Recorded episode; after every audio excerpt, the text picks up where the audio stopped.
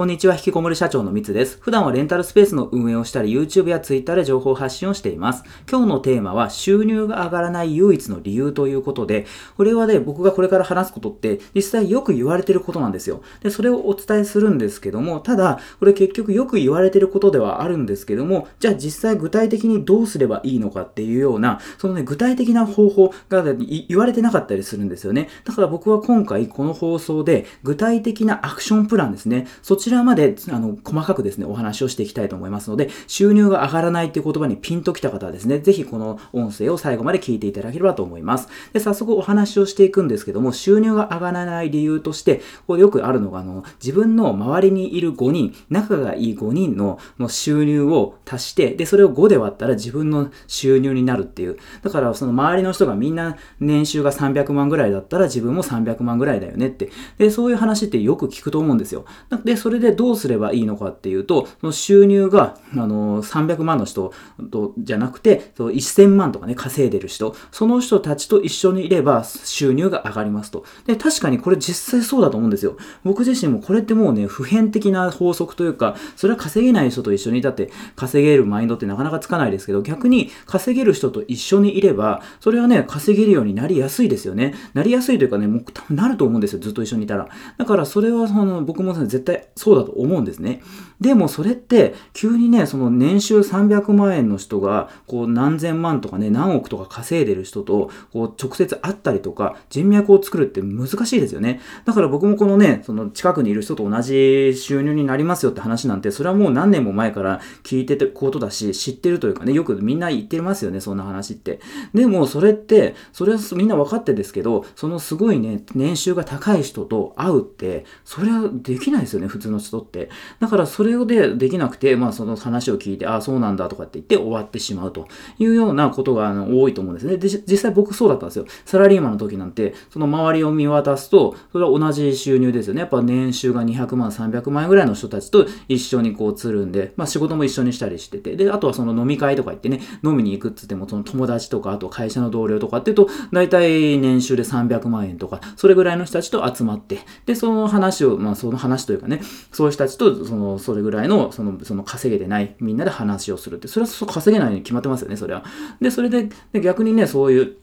年収がもう何何百万、何千万、何億ぐらいのね、人の話を聞けば、それはね、そのマインドが変わってくるっていうのはありますと。で、それでじゃあどうすればいいかって話なんですけど、僕がどうしたかっていうと、もうね、友達とかね、そういうのはもう一切こう会わなくなったんですよ。で、これまでは、えー、もうね、いろんな人と会いまくって、で、人脈を広げようかなとかっていうふうに、実は思ってたんですよ。で、僕はね、4年前に脱サラをしてですね、で、それでやってるんですけど、その脱サラした直後とかって、まあ、脱サラしてからもう急にそんなね、何百万も稼げたわけじゃなくて、やっぱ最初の1年2年って全然稼げなかったんですよ。まあ、30万円とか、まあ、それぐらい稼げてて、サラリーマンとそんな変わらなかったんですね、収入が。で、それで僕はね、人脈を広げて、で、それで、どんどんどんどん自分を発展させようと思って、で、いろんな人に会いまくってたんですね。だからそれこそ多い時なんか月に100人以上に会ったりとか、そういう時期もありました。でも、それで全然収入が上がらず、なんならそういうね、もう宗教とか詐欺とかネットワークビジネスとかいろんな勧誘を受けたりとかして、で、それでどんどんどんどんね、損していって時間もなくなっていくし、人に会うのにやっぱりこうカフェに行ったりとかするのに時間もかかりますし、それであの全然稼ぐことができませんでした。しかもその僕の問題としては、その会ってる人ですね、相手も稼げてないんですよ、別に。だからすごいね、もうその月100人会って、で、その相手が何千万何億とかって稼いでる人であれば、それはね、そあの僕も刺激を受けたりとかして稼げるようになったかもしれないですけど、そのね、全然稼げてない僕が会える人脈なんて、それは稼げてない人なんですよね。そんなすごい人なんて僕に会ってくれないんで、だから普通に全然稼げてない人同士で会って人脈を広げようとしてた。でもそれって一向に稼げるようにならないですよ。で、それに気づいて、僕はですね、ある時からま2年ぐらい前ですかね。で、そこから引きこもりになったんですね。で、引きこもりにして、もう友達、まあそういう人脈もそうだし、ビジネス系のこともそうだし、あとはその友達ですね。僕ずっと横浜に住んでて、で、地元が横浜で、今も横浜なんですけど、だからその友達、地元の友達なんてって、もうその学生の時からの友達とかって結構いて、で、それで2年ぐらい前までは普通にこうよくね、会ったりとかしてたんですね。で、僕はそういうの一切やめて、もうね、完全に、まあ、友達と縁を切ったっていうとね、ちょっと冷たく聞こえるかもしれないですけど、とにかく友達とも一切会わずに、そういうもう人脈を作ろうっていう、そういうのも一切会わずに、とにかく引きこもりました。で、それで、ただ、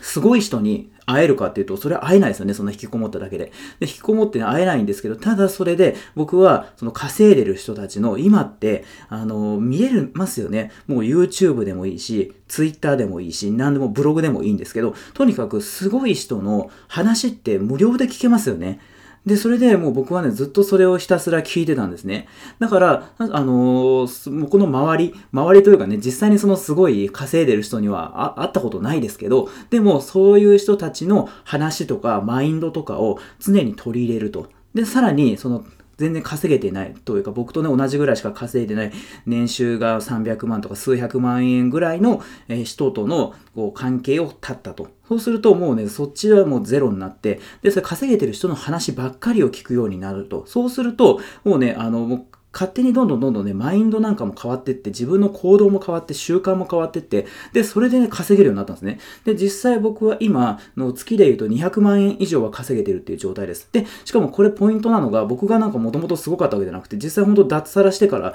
2年ぐらいってそんな稼げてなかったし、で、なんなら詐欺にもあったりして、で、もう借金になったんですよ。もうものすごい借金になって大変なことになったりしたんですけど、でも、これを、あの、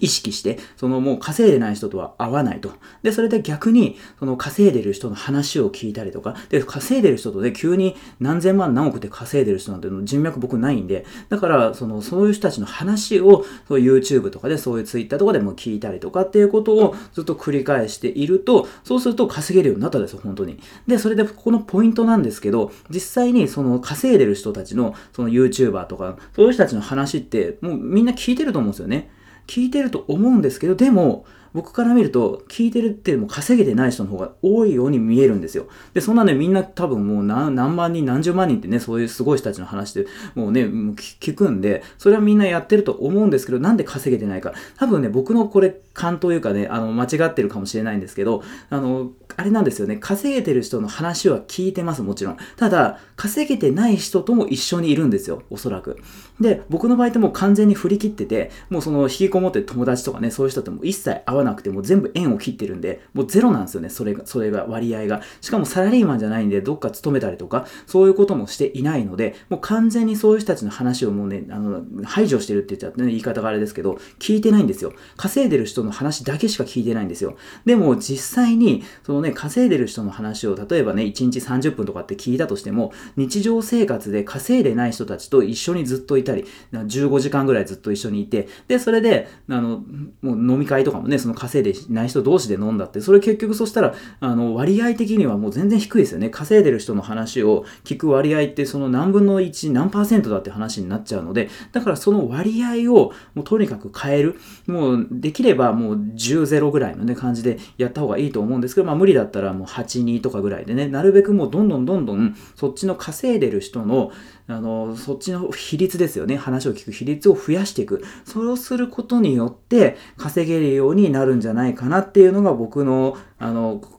思いというか考えというか、実際僕はそうしたので、それで本当に稼げるようになったんで、まあ僕の仮説というか実際に自分がやってみた経験談ですね、これに関しては。だからそれをね、もし、その、インフルエンサーとかね、なんかすごい稼いでる人の話を YouTube なんかいつも見てるよとか、でも稼げないよっていう、よく言ってるあの方に関しては、一回その自分の、あの、もう一度日常生活というか、そこを見直してみて、一体どれぐらいの割合で稼いでる人と稼げてない人と一緒にいるのかっていうのを考え直してみるといいのかなっていうふうに思いました。で、それでね、あの、ちょっとそれでどうなったのか、逆にそれで、あの、自分の生活なんかを変えることによって、で、それで、まあ、すぐにはね、そんな翌月に結果出るってわかんないですけど、その数ヶ月後とか1年後とかにどうなったかっていうのを、僕はそれを、あの、逆に知りたいですね。あの、教えていただけるとどういう結果になったのかとかっていうのをね、あの、教えていただけると僕も嬉しいかななんていうふうに思ったりしています。ということで、今日は収入が上がらない唯一の理由というテーマでお話をさせていただきました。今回も最後まで聞いてくださって本当にありがとうございました。